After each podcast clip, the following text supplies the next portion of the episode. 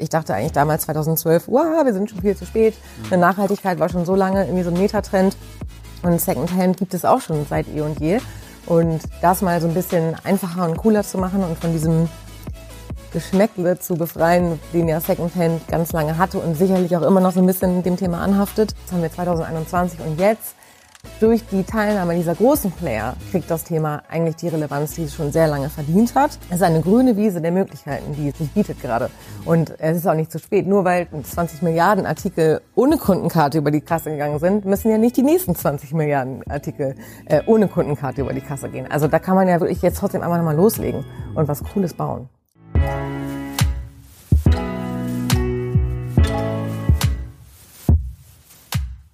Herzlich willkommen zu einer neuen Folge Different. Heute mit der Caroline Juncker, die ich schon seit vielen, vielen Jahren kenne und sehr, sehr schätze. Wir sind fachlich extrem tief abgetaucht in das Thema E-Commerce, Omnichannel und sind letzten Endes bei dem Thema Personifizierung gelandet. Wie wir da hingekommen sind, hört ihr in der nächsten halben Stunde. Hallo Caro. Hi Stefan. Herzlich willkommen bei mir im Podcast.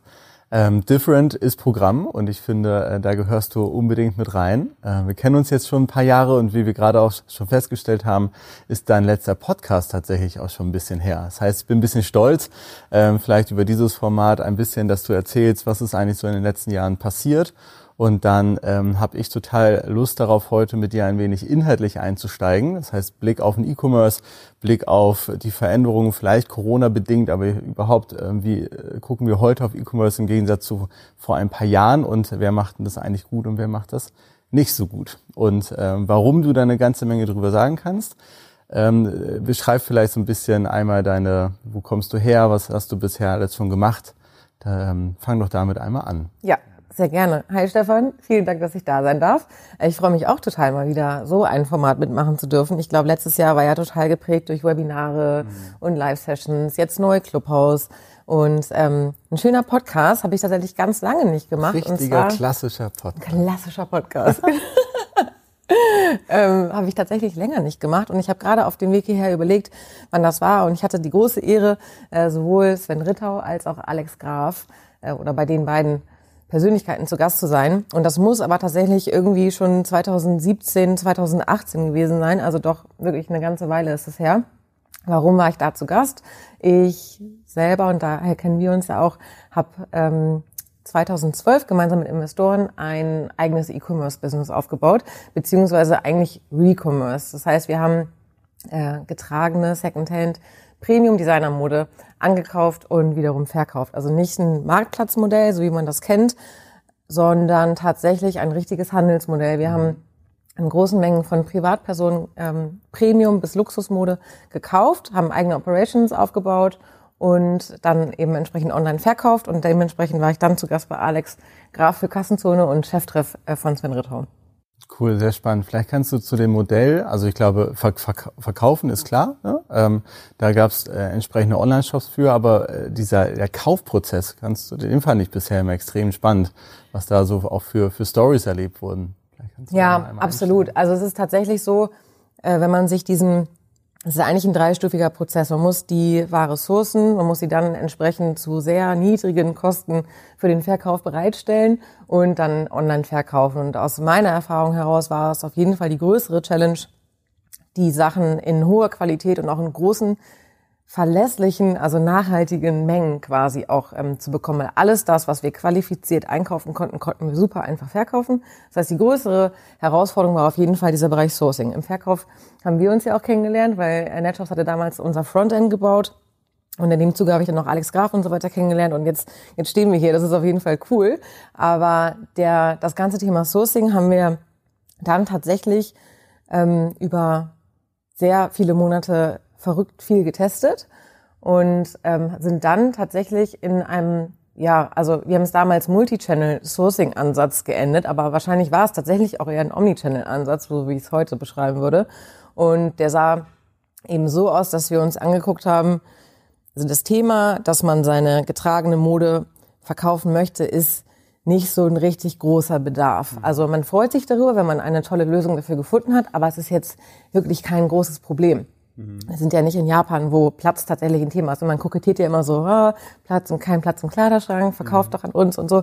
Aber es ist ja nun wirklich kein Problem. Und wenn, dann ist es vielleicht mal eine Minute am Tag so ein kleiner Pain und dann vergisst man es aber auch wieder. Das heißt, du erreichst die Leute, die eigentlich in Besitz von sehr hochwertiger Kleidung und Accessoires sind, überhaupt nicht über so Pull-Kanäle wie Performance Marketing, weil das Google-Suchvolumen ist relativ mhm. gering.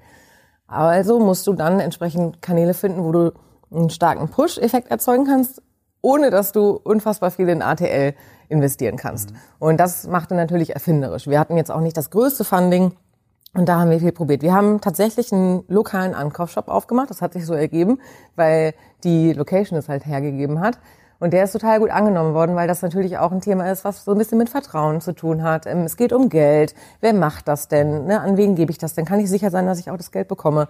Das war total super, war eine ganz schöne Hygienemaßnahme, die wir dann auch wirklich später im Rollout, wir haben das dann in äh, drei Länder ausgerollt, auch genauso immer als festen Bestandteil mitgeplant haben. Also egal, wo wir sind, ob das dann, es war später Klagenfurt, Wien, Göteborg, äh, war immer mit einer lokalen Station verbunden.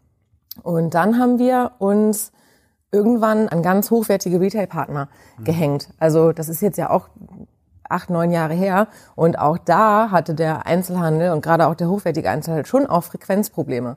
Und da war das ein, ein sehr schöner Win-Win-Ansatz, dass wir gesagt haben, wir kommen zu euch, wir lösen ein Problem bei euren Kunden und die können dann das, das dafür erhaltene Geld bei euch direkt einlösen. Mhm. Und dann gibt's noch so witzige ähm, Modelle wie, dann gibt der Partner nochmal zehn Prozent on top, wenn das in einem Gutschein äh, umgewandelt wird und so weiter. Und das war auch so ein bisschen unser so Wachstums Hack, also Growth Hack würde man jetzt eigentlich sagen, dass wir dadurch an, an sehr belastbare Kundenbeziehungen gekommen sind, ohne dass wir dafür unfassbar viel Geld ausgegeben haben. Und wir haben dann natürlich in dem Kaufprozess dafür gesorgt, dass es alles auf Basis eines zentralen Kundenkontos stattfindet. Der Ankaufsprozess ist natürlich auch mit so ein bisschen Papierkram verbunden. Und da haben wir natürlich sichergestellt, dass wir uns immer den DOI, also den Double Opt-in und die Einwilligung, dass wir die Kunden wieder ansprechen dürfen, eingeholt haben und konnten dadurch dann also dann ging die Arbeit los, ne? weil dann mussten wir natürlich erstmal Daten sammeln. Und dann kannst du irgendwann wunderbar prognostizieren, was sind typische Verkaufszeiträume, was sind typische Kanäle. Mhm. Und da erlebst du witzige Sachen. Also man fängt dann an bei einem, bei einem Retail-Partner wie im Bräuninger, äh, mündet dann über einen Send-In-Prozess. Und man konnte die Sachen dann zu uns einsenden nach Hamburg und wir haben sie dann bei uns vor Ort bewertet. Äh, und dann fährt man von Stuttgart nach Sylt und kommt in Hamburg bei uns vorbei, weil man uns auch mal persönlich kennenlernen wollte und bringt die Sachen vorbei. Also das waren schöne Geschichten und unfassbar viele Datenpunkte, wodurch wir dann wirklich ganz gezielte Incentives setzen können. Hey, äh, es ist Saisonwechsel, du hast länger nicht mehr verkauft, brauchst du Versandmaterial, können wir dir irgendwie mit einem Paket helfen und so weiter. Und das, ähm, das ist dann im, also in dem Sinne eigentlich ein, ein schöner Omnichannel-Ansatz tatsächlich mhm. gewesen.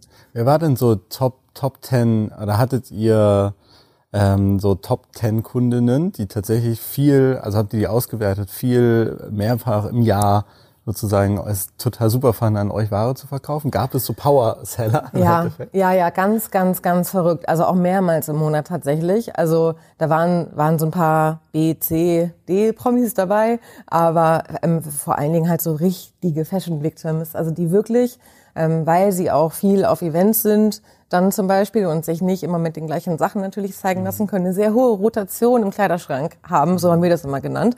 Und äh, deswegen haben die ganz, ganz heftig in uns verkauft. Also absurd viel, 40 Mal im Jahr. Also das gibt's. Aber das ist natürlich nur ein winziger ja, Prozentteil. Das sind schöne Anekdoten. Aber das, ähm, die große Menge hat eigentlich tatsächlich 1,8 Mal, also irgendwie was in, in hin zu zwei, was total Sinn macht, weil du zwei Saisonwechsel eigentlich im Jahr hast, wo du auch deine Garderobe maßgeblich veränderst, also von, von Sommer zu Winter und, und umgekehrt. Damals war ja das ganze Thema so Influencer-Marketing noch nicht so stark. Würdest du heute, oder tut das wieder und Vogue sogar, einen Flag ranhängen, wer der Vorbesitzer war? Nee, tut man nicht. Ich bin jetzt auch gar nicht mehr aktiv involviert. Ähm, ich bin 2018, dann habe ich mich aus der Geschäftsführung mhm. zurückgezogen und ähm, ja, jetzt äh, arbeiten wir zusammen. Aber es gibt, es gab schon damals auf jeden Fall so Ansätze, dass wir bekannte Testimonials für uns gewinnen konnten, die dann erzählt haben, wie toll das ist, die Sachen äh, einfach abzugeben. Das ist ein, ein ganz sinnvolles äh, sinnvolles System ist. Das passiert auch nach wie vor und in Form von Marketingkampagnen gibt's dann auch so eine, keine Ahnung, Promi-Closet-Aktion. Mhm. Aber das systematisch zu tun, ähm, glaube ich, glaube ich nicht. Ist ja auch ein Datenthema und so, das ist dann mhm. wiederum ein bisschen schwierig. Ja, ja. Aber ähm, ja, das, das hatte damals noch nicht die, es gab damals noch nicht die Möglichkeiten, die es heute gibt, weil das ist ein cooles, ein cooles Instrument, glaube ich, für das Thema. Ja, das, das glaube ich auch. Ja. Was ich letzter Punkt vielleicht noch zu dem damaligen Modell, was ich extrem spannend fand, war eure Datentransparenz auch beim Einkaufsprozess, wo ihr so gefühlt immer diese Subjektivität raus gehebelt habt. Ne? Also ich komme da hin, hatte eine Klamotte, die hat vielleicht 500 Euro gekostet und ihr sagt, okay, die ist drei Jahre alt, dieses Modell in der Größe 180 Euro sozusagen. Ne? Also ja. ich habe selber ähm, habe ich das auch einmal äh, mitbekommen und ich fand das ähm, halt einfach mega spannend, weil ich stelle es mir halt immer so vor, ne? Es ist so ein Liebhaberstück, jemand, der nicht aus der Branche kommt, überschätzt wahrscheinlich den Marktpreis einfach so ja. stark. Ne? Und ihr habt gesagt, guck mal, das System sagt das aber, ne? weil wir haben halt so viele Daten.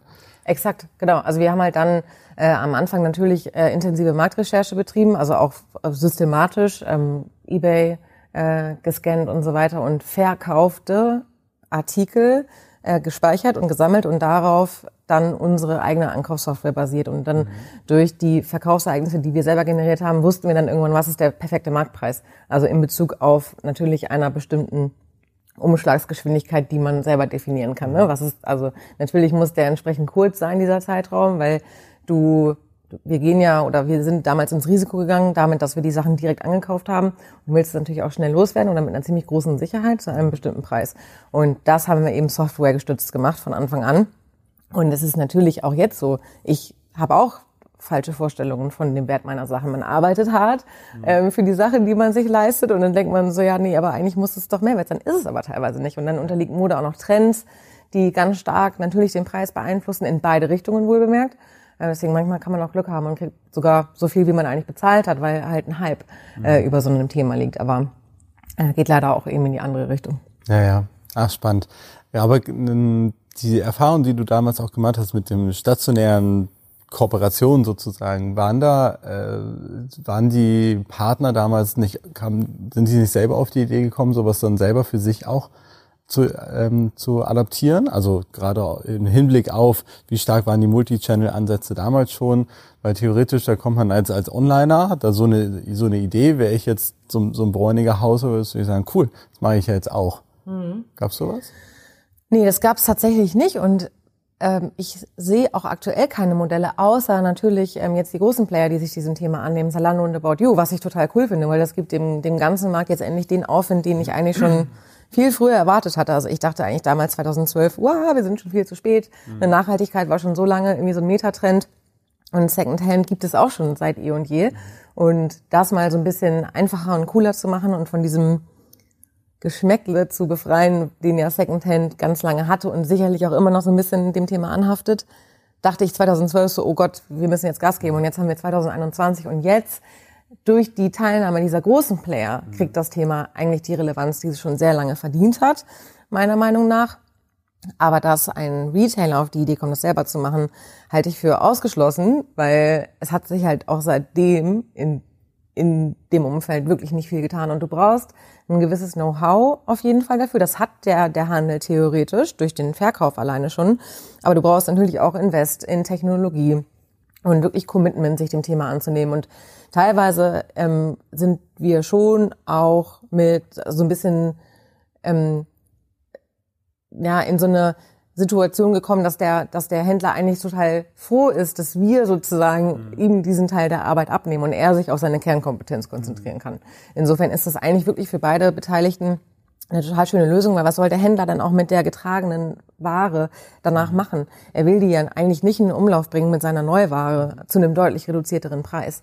Und somit haben wir seinen Kunden glücklich gemacht und dem Kunden auch noch Geld in die Hand gegeben, dass er wieder auf der Fläche reinvestieren kann. Mhm. Und so war das eigentlich eine total gute Symbiose. Ist Secondhand eigentlich immer ein reines B2C-Business? Also heißt Secondhand eigentlich gleichzeitig, du kaufst von einem einer Privatperson ein oder gibt es auch tatsächlich Großabnehmer Secondhand? -Business? Also tatsächlich ist das Thema Secondhand auch ein B2B-Thema und ähm, da sind, da stecken riesige Industrien dahinter tatsächlich, also wo man kiloweise, nee, kiloweise, tonnenweise Ware beziehen kann. Ähm, also so diese, diese Kilo-Shops, ne, in so trendigen Stadtvierteln. Die mhm. ähm, bedienen sich typischerweise diesen, diesen großen Mengen. Mhm. Und die wiederum kommen dann tatsächlich aber auch ähm, über Container und so. Also da weiß man auch nicht so richtig, was dahinter steckt. Und da gibt's ja ganz oft irgendwie den Skandal, man denkt, man spendet ans Rote Kreuz, mhm. aber tatsächlich wird die Ware halt eigentlich verkauft. Mhm. Ähm, und genau, das, das, das gibt's und ist auch, ist auch äh, gehört zur Branche schon Eine Ewigkeiten dazu. Branche in den Bereichen. Genau. Ja, krass. Ähm, ja, mega spannend. Wie schaust du denn heute eigentlich auf das Thema, ähm, also hat sich in den stationären Konzepten eigentlich irgendwas verändert, sozusagen? Ne? Also du sagst, ich, ich, ich teile das. Wir sind endlich, also überhaupt haben wir Zalando und About You, aber vielleicht wirklich auch Zalando und Amazon, haben wir der Online-Branche überhaupt sehr, sehr viel dabei geholfen, dass wir heute so einkaufen, wie wir einkaufen. Ich hatte das Thema gerade erst irgendwie letzte Woche, wo wir gesagt haben, guck mal, vor fünf oder acht Jahren hast du ja dich nicht getraut, mit einer Kreditkarte zu bezahlen, weil du nicht wusstest, ob dein Geld geklaut wird, sozusagen. Ne? Du hast dir Parfüm nicht online gekauft, weil du dachtest, es ist gepunchtes Zeug, sozusagen. Ne? Ich glaube, vielleicht ein paar Generationen äh, meiner Eltern oder Oma oder sowas würden immer noch so denken, aber ähm, wir denken ja da alle nicht mehr drüber nach. Aber trotzdem sind gerade in dieser ähm, wenn wir in Richtung Retail oder Omnichannel oder Multichannel-Konzepte denken, ein bisschen tradiert. Also da fehlen mir nach wie vor die Ansätze von cool. Die haben sich jetzt auch tatsächlich weiterentwickelt. Die haben dort irgendwie umgedacht. Die haben dort einen anderen Trust aufgebaut und so weiter. Und du hast gerade gesagt, die sollen, die Händler sollen sich auf ihre Kernkompetenz konzentrieren. Was ist denn da sozusagen noch die Kernkompetenz? Ja, äh, es ist dann tatsächlich der, der der gut gemanagte Verkauf ähm, eines sehr gut sortierten Sortimentes quasi, was er auf Basis seines Kundenzugangs und damit verbunden eine Möglichkeit eines Aufbauens, eines Kundenverständnisses erzeugen kann. So, es ist jetzt total komplex ausgedrückt gewesen, aber ähm, es ist ja schon quasi der, der Verkauf einer, einer, einer schön kuratierten Kollektion, mhm. die viele viele Bedürfnisse auf einmal beispielsweise deckt. Das hat natürlich auch was mit einem Einkaufserlebnis irgendwie zu tun und so weiter, aber ähm, da hat sich halt gar nichts entwickelt ne, in den letzten Jahren. Ich finde das total erschreckend. Und dann kommt Corona sozusagen um die Ecke und hat sicherlich dazu beigetragen, dass jetzt wirklich so zumindest alle mentalen, psychischen Barrieren niedergerissen worden sind, äh, dass man manche Sachen nicht online kaufen kann oder nicht sollte oder oder oder, aber ich bin sehr gespannt, was daraus jetzt gemacht wird mit dieser Erkenntnis, weil jetzt mhm. sind eigentlich, also wir haben das jetzt lange genug durchgemacht sozusagen, befinden uns im x-ten Lockdown. Das Verständnis sollte jetzt da sein. Eigentlich müssen auch alle durch Formate so wie unseres heute auch ziemlich genau wissen, was jetzt eigentlich zu tun ist. Also Kundenverständnis aufzubauen, über digitale Touchpoints ähm, zu interagieren, Teams aufzubauen, Technologie äh, aufzusetzen und so weiter. Und das da bin ich jetzt gespannt, was man so in den nächsten Monaten äh, mhm. daraus ziehen kann, was, was in der Konsequenz da für Ideen entstehen. Weil ehrlicherweise beobachten tut man ja nicht so viel Entwicklung. Das ist eigentlich schade. Und alleine das Thema, also auch bei Onlinern selber, Personalisierung zum Beispiel, ne, da halten wir auch öfter mal Vorträge drüber und dann versucht man, den Vortrag zu aktualisieren und sucht neue Best Practices und man mhm. findet einfach keine. Also, und das ist eigentlich total schön. Also ich will da gar nicht so pessimistisch sein, das ist überhaupt nicht mein Style, weil eigentlich ist es schön, weil es ist eine grüne Wiese der Möglichkeiten, die es eigentlich sich bietet gerade. Mhm. Und es ist auch nicht zu spät. Nur weil 20 Millionen 20 Milliarden Artikel ohne Kundenkarte über die Kasse gegangen sind, müssen ja nicht die nächsten 20 Milliarden Artikel äh, ohne Kundenkarte über die Kasse gehen. Also da kann man ja wirklich jetzt trotzdem einfach mal loslegen mhm. und was Cooles bauen. Ja. Was ist denn Startpunkt eins? Dann, wenn du sagst, okay, du hast einen grüne Wiese-Ansatz, ich bin jetzt ein Lebensmitteleinzelhändler, ich bin ein großer Filialist, egal in welchem Bereich, denken wir mal in Richtung B2C, weil da haben wir ein bisschen mehr Frequenz oder können wir vielleicht noch mal, ist ein bisschen greifbarer. Aber ähm, A, wie viel grüne Wiese-Ansatz erlebst du tatsächlich noch? Also du kannst nur sagen, ja, es ist, es ist ja alles da, aber ist das Bewusstsein dafür? Also äh, merkst du das, dass da jemand so grüne Wiese vorgeht? Und was wäre Part eins meines Betretens der grünen Wiese? Also aus meiner Sicht ist, sollte Part 1 immer die Customer Experience sein, also das Kundenerlebnis und sich da zu überlegen, was sehe ich in der aktuellen Situation quasi für Pain Points, wie kann ich meinen Kunden das Leben irgendwie erleichtern in der Interaktion mit mir. Das muss gar nicht zwingend der Verkaufskanal sein, das kann ähm, eigentlich entlang der gesamten Customer Journey können das, können das Touchpoints sein oder eben sogenannte Pain Points, die ich als Unternehmen lösen kann. Mm, sollte immer sozusagen das Kundenerlebnis als, als Grundlage genommen werden. Und dann, das habe ich gerade ein total gutes Beispiel. Genau, und es muss halt eben aus meiner Sicht immer nicht der, der Verkaufstouchpoint sein, weil gerade auch so Lebensmitteleinzelhandel, es ist ja tatsächlich sicherlich nicht in allen Fällen erstrebenswert, einfach zwingend sozusagen E-Commerce zu machen. Also und halt die Reistüte für 89 Cent wirklich mit einem Paket durch die Welt zu schicken. Das ist nicht sinnvoll. Das muss aber nicht heißen, dass ich deswegen nicht trotzdem mich entlang der Customer Journey nicht öffnen kann für weitere Kanäle sozusagen, die trotzdem meinem Kunden das Leben leichter machen. Und Click and Collect, fairerweise, ist es halt, glaube ich, nicht. Also wir haben das ja alle in den letzten Jahren immer eher so ein bisschen belächelt, weil ich glaube, dass es nämlich eben nicht daraus entstanden ist, dass jemand gesagt hat, meine Kunden lieben meine Website, aber die wollen sich das partout nicht schicken lassen. Das hat noch nie jemand gesagt, weißt du? Und deswegen ist Click and Collect eigentlich so entstanden, dass man gedacht hat, ja Mensch, jetzt habe ich halt 350 Filialen. Äh, okay, wie, wie kann ich das irgendwie verbinden? Und dass das jetzt so einen Auftrieb erfährt, ist natürlich der Situation geschuldet und ist auch schön, weil ich glaube auch, es gibt bestimmt nützliche Use Cases dafür. Und ich glaube auch außerhalb von Deutschland ist das noch viel akzeptierter. Ähm, wenn man in LA in Starbucks geht, gibt es da mehr Leute, die sich das vorbestellte mhm. Kaffee ähm, und Co. abholen, als Leute, die spontan Durst auf Kaffee haben sozusagen. Und das ist auch sowieso ein total schönes Beispiel. Da wird es kein E-Commerce geben, weil du kannst die Sachen ja nicht so verschicken, mhm. ne? sondern da musst du sozusagen Wege finden, wie du aber dafür sorgen kannst, dass du immer wieder derjenige bist, der die Kaufentscheidung gewinnt. Und per App sozusagen die Vorbestellung, aber auch ähm, das Möglichkeiten der Aufladen einer Geldkarte äh, das wiederum verbunden mit so gamifizierten Ansätzen, dass du tatsächlich Punkte sammelst, wenn du dir ein sehr teures und auch im Zweifel noch ungesundes Getränk halt sozusagen kaufst, in ein ganz tolles Erlebnis zu äh, verwandeln, was dich auch noch belohnt die ganze Zeit. Das ist doch super. Also, und das ist ja im Grunde genommen auch dann Omnichannel-Ansatz, ohne dass man sich nur Verkaufskanäle sozusagen additional sucht. Mhm. Weil das ist auch noch kein Omnichannel, das ist dann eher Multichannel und wird eigentlich dann erst zu Omnichannel, wenn du es schaffst, die Kanäle gegenseitig sozusagen, also dass sie sich gegenseitig befruchten. Also welcher Kanal ist an welchem Punkt des Kaufprozesses maximal relevant mhm. und wie muss ich den dann bedienen können. Ja. ja, aber da steckt ja tatsächlich eine ganze Menge Bereitschaft hinter, überhaupt so dediziert sich seinen Kunden anzuschauen, sich überlegen, was tut denn der denn eigentlich und eben nicht mehr nur rein verkaufsgetrieben unterwegs zu sein. Ich glaube, mhm. tatsächlich sind das alles Dinge, wo der klassische Händler, ein klassischer, selbst aber auch ein Hersteller, der vielleicht D2C macht oder sowas schon, ähm, da musst du, glaube ich, erstmal hin, sozusagen in diesem Prozess. Ne? Also bleiben wir beim Starbucks-Beispiel, auch wenn es ein klassisches Beispiel ist. Aber so, äh, das ist ja Convenience. Ne? Also ich weiß, ich fahre da immer vorbei, ich möchte diese fünf Minuten sparen, ich möchte vielleicht irgendwie incentiviert werden, deswegen tue ich's und mhm. quasi und das ist ein ganz anderer Antrieb, außer ich habe einen 10% Gutschein, den ich online im Online-Shop einlösen kann, wenn ich nicht in die Filiale gehe oder wie auch mhm. immer zu sagen. Ja. Aber dafür musst du schon so ein bisschen quasi auch umdenken und deinen, deinen Kunden einfach besser kennen. Ja, und das erhoffe ich mir sozusagen eigentlich von 2021, dass dieser Prozess jetzt stattfindet oder schon stattgefunden hat und dass das resultiert jetzt hoffentlich zukunftsgerichtet in coolen Lösungen. Mhm. Ja, ich kann mir vorstellen, also ich, ich hoffe das Gleiche, definitiv. Ich äh, mache mir gerade so ein bisschen Sorgen, dass es leider wieder in diesem Jahr nicht passiert, zumindest nicht von Unternehmen, die äh, aktuell von Corona sehr, sehr stark getroffen sind. Fashionbranche zum Beispiel. Ne? Also die ähm, ihre eigenen Läden sind geschlossen. Ähm, äh, also keine Ahnung, 80 Prozent der Vertriebskanäle sind gerade nicht mehr da. Das heißt, sie müssen sich jetzt irgendwie anschauen, wie schaffe ich da über auf About You und Zalando und so weiter zu verkaufen.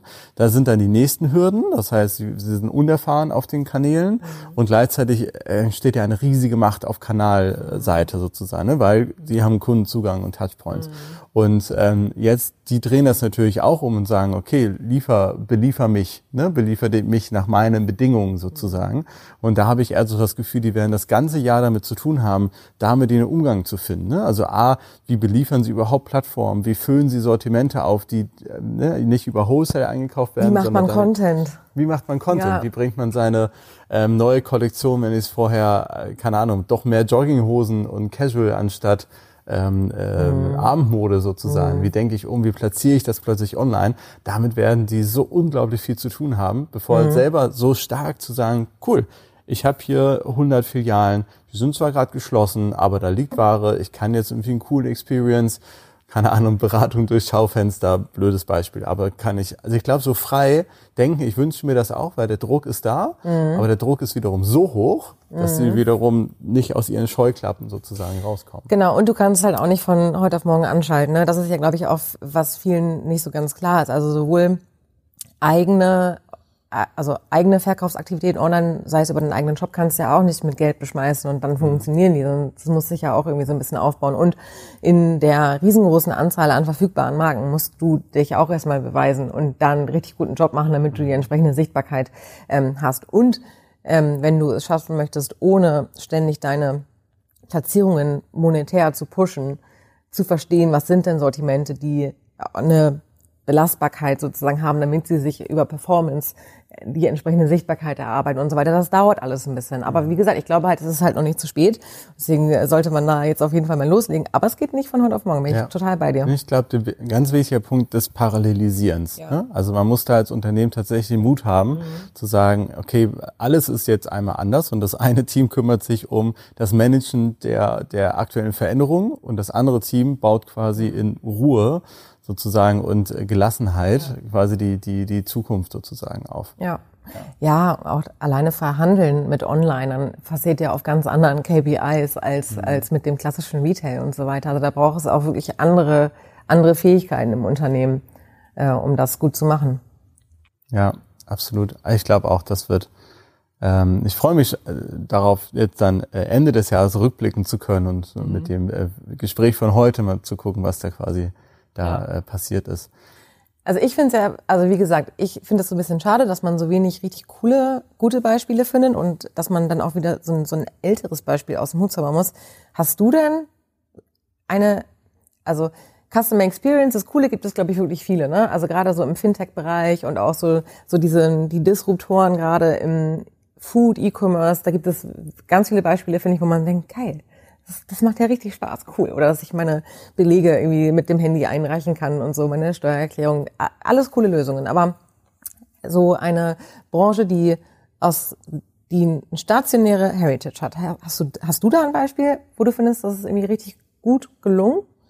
Mm, ich suche sie auch. Also ich bin ähm, ich bin großer Fan von auch ähm, unserem Partner, dem Karls äh, ja. quasi dem, dem Robert Dahl, ja. dass er in Norddeutschland da seine Karls Erlebnisdörfer ja. dort aufbaut, der im Endeffekt halt auch ähm, so ein Opportunist ist, der sieht, okay, seine Läden sind geschlossen, dann hat er in, im ersten Lockdown seinen sein Abholbauernmarkt da quasi gemacht. Ne? Also gleiches Sortiment, konnte ich halt ranfahren, auch coole Experience zwischen den Heuballen über den Parkplatz quasi zu fahren, um da die Sachen einzusammeln der jetzt im Endeffekt auch gerade wieder anfängt, sein Sortiment auch bei der, ähm, also Online-Sortiment war kleiner, sein Ladensortiment war größer. Jetzt sieht er, keine Ahnung, vielleicht hat er das ganze Jahr zu, man weiß es nicht, ähm, erweitert natürlich ähm, das Sortiment da aktuell, aber gleichzeitig denkt er tatsächlich parallel schon weiter, ärgert sich natürlich den ganzen Tag darüber, dass die Läden zu sind, aber ähm, aber stand ja schon immer für Entertainment Shopping sozusagen dort, ne? Und und dort er hatte jetzt bringt auch seine ersten Live-Shows sozusagen auch schon an den Start,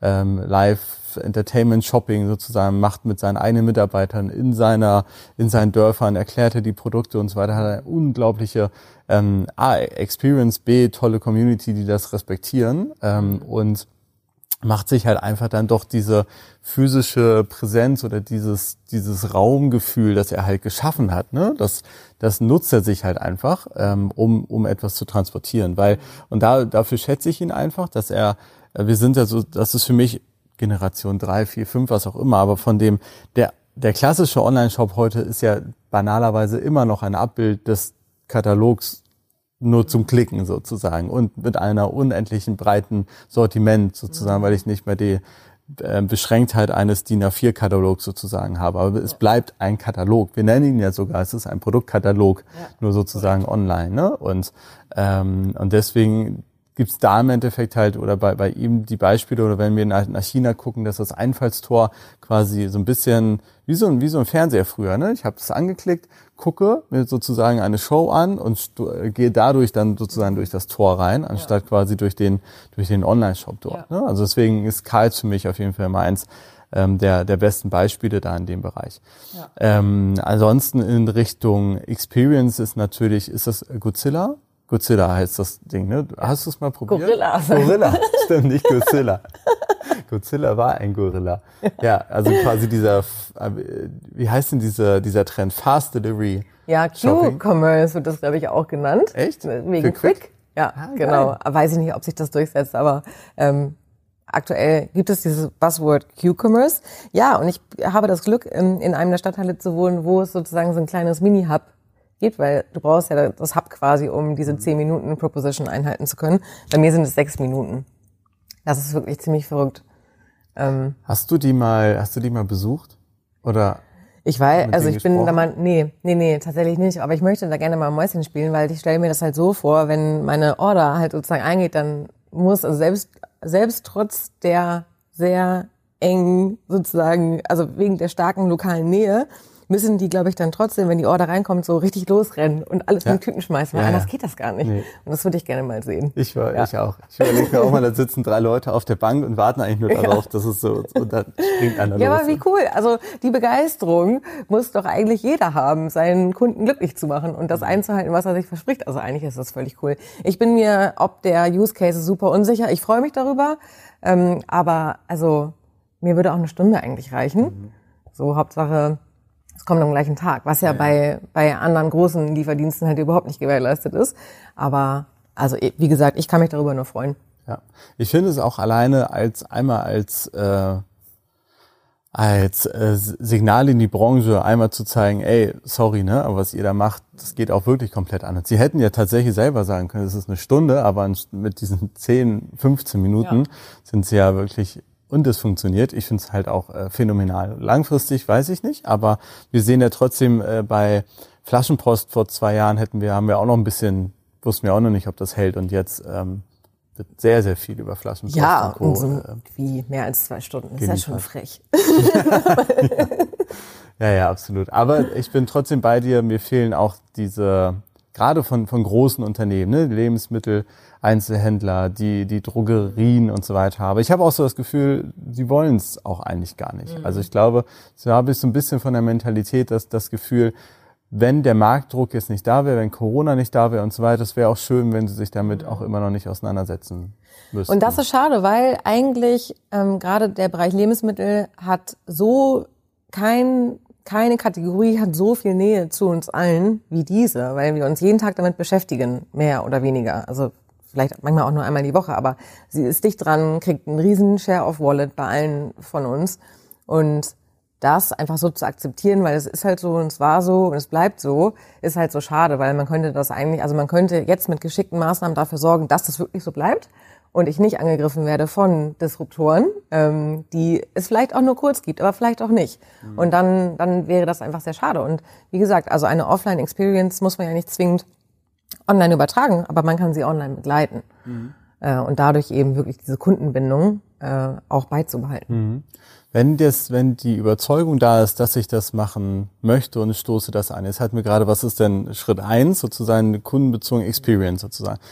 Was sind denn noch weitere Bereiche oder Hürden? Ist es ein Technologieproblem? Ist es ein Reichweitenproblem? Ist es ein Mhm. Irgendwas Problem? Also ich glaube, wenn, wenn man vom Kundenerlebnis aus denkt, dann hat man das größte Problem, nämlich das Mindset, so wie du es auch gerade schön beschrieben hast, dann hat man das eigentlich gelöst. Dann muss man dafür sorgen, dass man das auch wirklich übertragen kann. Da brauchst du natürlich die entsprechenden Leute dafür und dann irgendwann auch Technologie.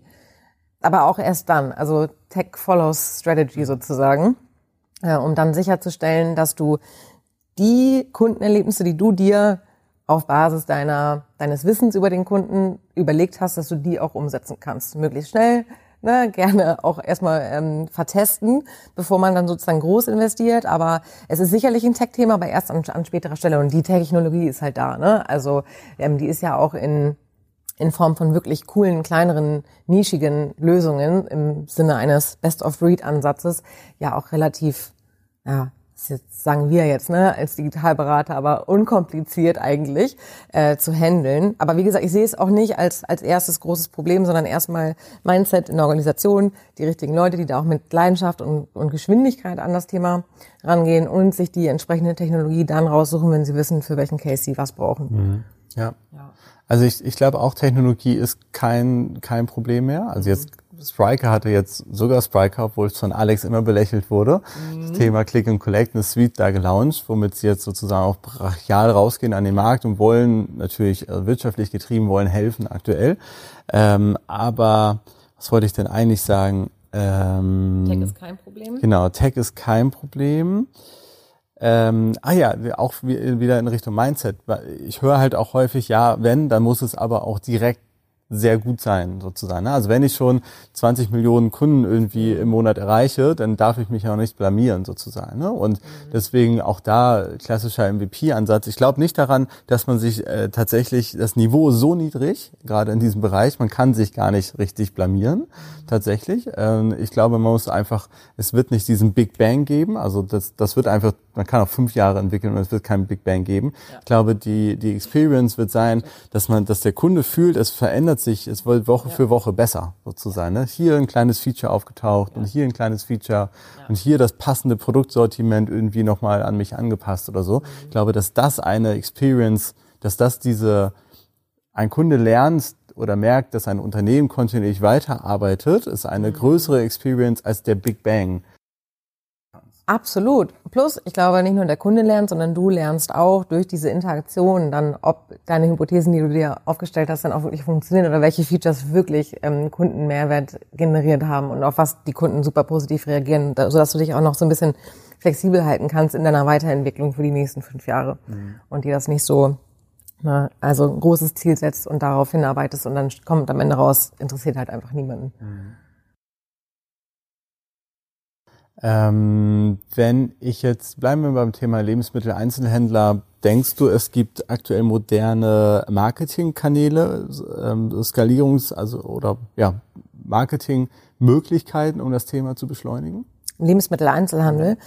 Also, ich glaube, gerade für regionale Themen bieten natürlich Facebook und Instagram unfassbar tolle Möglichkeiten. Also das ist wirklich so einfach granularsten Targetings, was man sich nur vorstellen kann, inklusive äh, Beziehungsstatus, ja. Und ähm, das, das muss man einfach mitnehmen. Ich bin mir überhaupt nicht sicher, wie das in fünf Jahren aussieht, tatsächlich, aber ähm, das muss aus meiner Sicht, also jeder Marketingmanager heute muss eigentlich wissen, wie man eine Facebook-Kampagne aufsetzt weil das ist einfach so, so elementar wichtig, gerade aktuell. Und da, da gibt es tolle Möglichkeiten. Ähm, wenn man sich so ein bisschen kreativer absetzen will, gibt es natürlich dann wiederum Kanäle so wie TikTok. Ne? Also gerade in Deutschland, ähm, wir wissen auch da nicht, wie sich das entwickelt, aber die, ähm, die Möglichkeit ist da, es mal zu testen und ähm, wirklich mal so ein bisschen experimentierfreudig zu sein und sich mal anders zu positionieren, als es halt der Rest macht. Mhm. Sortiment, ist das ein Differenzierungsfaktor? Mm, ich glaube, es ist ein Differenzierungsfaktor, wenn du verstanden hast, welche Sortimente wirklich Relevanz haben, auf welchem Kanal, dann auf jeden Fall. Ich weiß gar nicht, wie groß das Sortiment von Gorillas ist. Ich weiß aber, dass die alles haben. Deswegen ist es mir völlig egal, dass nur 50 Sachen sind oder 5000. Mhm. Weil es sind halt die 50, die mich interessieren. Mhm. Ähm, in, in dieser Situation, wo ich die Gorillas nutze. So, ja. wenn ich aber samstags morgens idiotischerweise ähm, in die Rindermarkthalle fahre, dann ist es natürlich ein total großer Differenzierungsfaktor, dass es einfach 50.000 Artikel gibt. Mhm. Aber das zu verstehen, ähm, das ist der Differenzierungsfaktor. Mhm. Ja, ja. Daran, ich, daran glaube ich auch. Das heißt, je, je stärker du oder ich als Nutzer das Gefühl habe, dieser Mensch, dieses Unternehmen, diese Maschine hat mich verstanden, hebelt das halt auch einfach andere Dinge in meinem Kopf aus. Preis mhm. wird eine andere Rolle spielen. Äh, und da bin ich ja wiederum überrascht, dass ja die, die Preispunkte sind ja sogar noch dieselben, glaube ich, ne? Mhm. Bei, äh, bei, den, bei den Gorillas. Ich glaube, sie sind wahrscheinlich minimal anders, aber nicht so, dass es auffällt. Du musst halt für den Butter nicht fünf Euro bezahlen, sondern nee. statt zwei Euro zehn halt 2,20. Ja. Das finde ich auch schon krass. Aber trotzdem glaube ich, also äh, hebelt das quasi solche Dinge aus, dass ich eben dann nicht mehr, okay, Gorillas könnte mir das so liefern, gehe ich ja jetzt nicht mehr auf Idealo und gucke mir, wo ist die günstigere Butter. Ne? Das mache ich halt quasi einfach nicht in diesem Bereich. Und das ist ein sehr schönes Beispiel. Ähm, das hat mir mal ein, ganz, ähm, also ein, ein alter Werber, ein Geschäftsführer einer großen Werbeagentur hat mir das halt mal erklärt mit diesem Coca-Cola ähm, Beispiel, ich gehe zu Lidl, kaufe 9 Liter Coca-Cola für 2,99 und fahre eine halbe Stunde später an die Tankstelle, weil es draußen heiß und kaufe mir 0,5 Liter Coca-Cola für 1,99. Ein und dasselbe Produkt, im Preisrange mega krass unterschiedlich, ja. weil ich eine andere Situation ja, ja. habe. Und da, seitdem ich das gehört habe, das war glaube ich auch 2013 oder sowas, warte ich im Endeffekt darauf, dass dass diese, dass der beherrschende Faktor Preis fällt, sozusagen. Ne? Also und ich finde das wie gesagt, ich warte drauf. Klar kann ich jetzt auch sagen, warum versuche ich es nicht ein, zu beeinflussen ähm, ähm, in, die, in unseren Kundenprojekten. Aber das ist für mich, das ist, bleibt für mich ein Unverständnis, mhm. warum ein, ein Preis da so konstant bleibt. Ja. Ja. Und das auch vielleicht wieder in dem Bereich Omnichannel, auch im Bereich Fashion. Der einzige Bereich, der es irgendwie hinbekommen hat, sind diese Factory Outlets sozusagen. Mhm. Ne? Also ich bin ja bereit, in so ein Factory Outlet Center zu gehen und kaufe meine Villero und Boch Pfanne vielleicht für 100 Euro.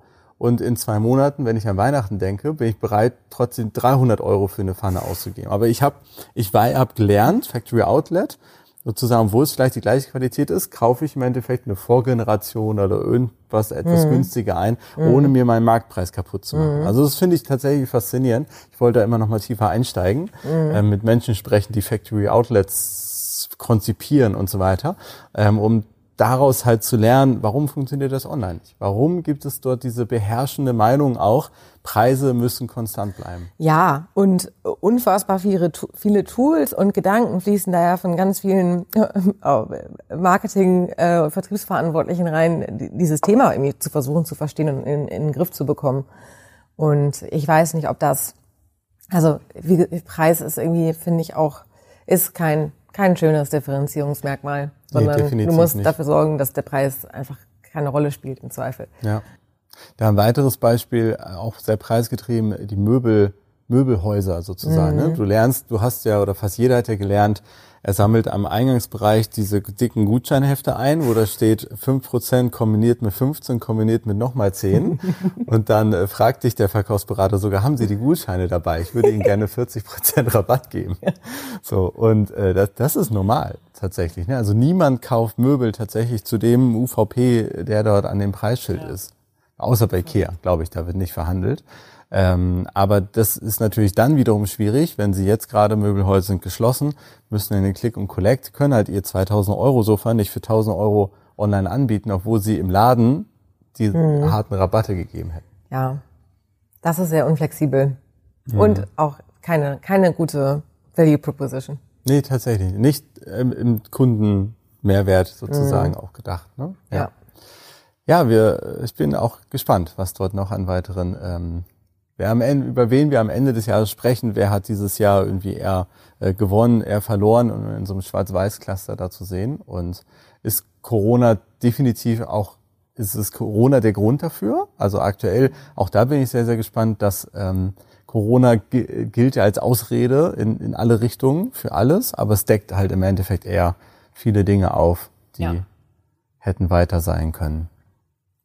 Ja, was ist für dich, ähm, vielleicht so, so, so letzte Frage, ähm, gibt es noch irgendeinen Trend, irgendein positives Beispiel im E-Commerce, wo du sagst, cool, das äh, unabhängig von stationär oder nicht, aber das ist etwas, das ähm, gerade aus deinen, hast du in den letzten zehn Jahren noch nicht gesehen oder ploppt auf jeden Fall gerade auf, was du ganz spannend findest? Oh, schwierig. Ähm also ich glaube sozusagen die Personifizierung von Händlern äh, im Sinne von, ich finde sozusagen Akteure, die für mich agieren und mit mir eine Community aufbauen, da in den Austausch sozusagen gehen. Und ähm, das auch dadurch begleitet, dass Werbung viel mehr auch im Bewegtbild stattfindet. Und das ist für mich alles so die Personifizierung. Bei About You weiß ich, das ist halt irgendwie Akteurin XY, die mir halt immer die, die New Ins präsentiert und so weiter. Es gibt Influencer mit, mit Halls sozusagen, die, ähm, die äh, die die Kleidung präsentieren. Und das ist jetzt gar nicht Influencer-Marketing sozusagen so als Trend, um Gottes Willen, das gibt's jetzt ja auch schon länger, sondern eher so die, ja, die Personifizierung ähm, einer Marke, eines, eines Händlers, mit dem ich in Austausch gehe. Und da, also dann, wenn es menschlich wird, dann dann, dann ist ja, hat man ja eigentlich schon alles gewonnen, weil also Emotionen und, und oder eine emotionale Bindung durch Kommunikation, das ist ja ein, also ein absolutes Killer-Kundenbindungsthema. Mhm. Ah, cool. Ich person, Personifizierung finde ich cool, als Megatrend 2021. ja, cool, Caro. Insbesondere das Thema ähm, Personifizierung, ähm, das ist für mich echt, das ist cool. Da habe ich jetzt heute echt noch mal was mitgenommen und mitgelernt. Da werde ich noch mal ein bisschen drüber nachdenken. Ich würde sagen, ähm, schönen Dank für deine Zeit. Danke, dass ähm, ich da sein sehr, durfte. Sehr viel Spaß, Spaß gemacht. gemacht. Die letzte, eine kleine Reise wie die letzten Jahre da einmal ähm, zu gehen und ähm, ja, freue mich. Ähm, irgendwann, in ein paar Wochen, ein paar Monaten. Vielleicht gucken wir tatsächlich, vielleicht machen wir noch mal eine weitere Folge Ende des Jahres und schauen noch einmal rückwärts ja. ähm, auf das, was 2021 liegen wie die Karten auf dem Tisch. Richtig, ja. das stimmt. Caro, ja, herzlichen Dank. Danke dir.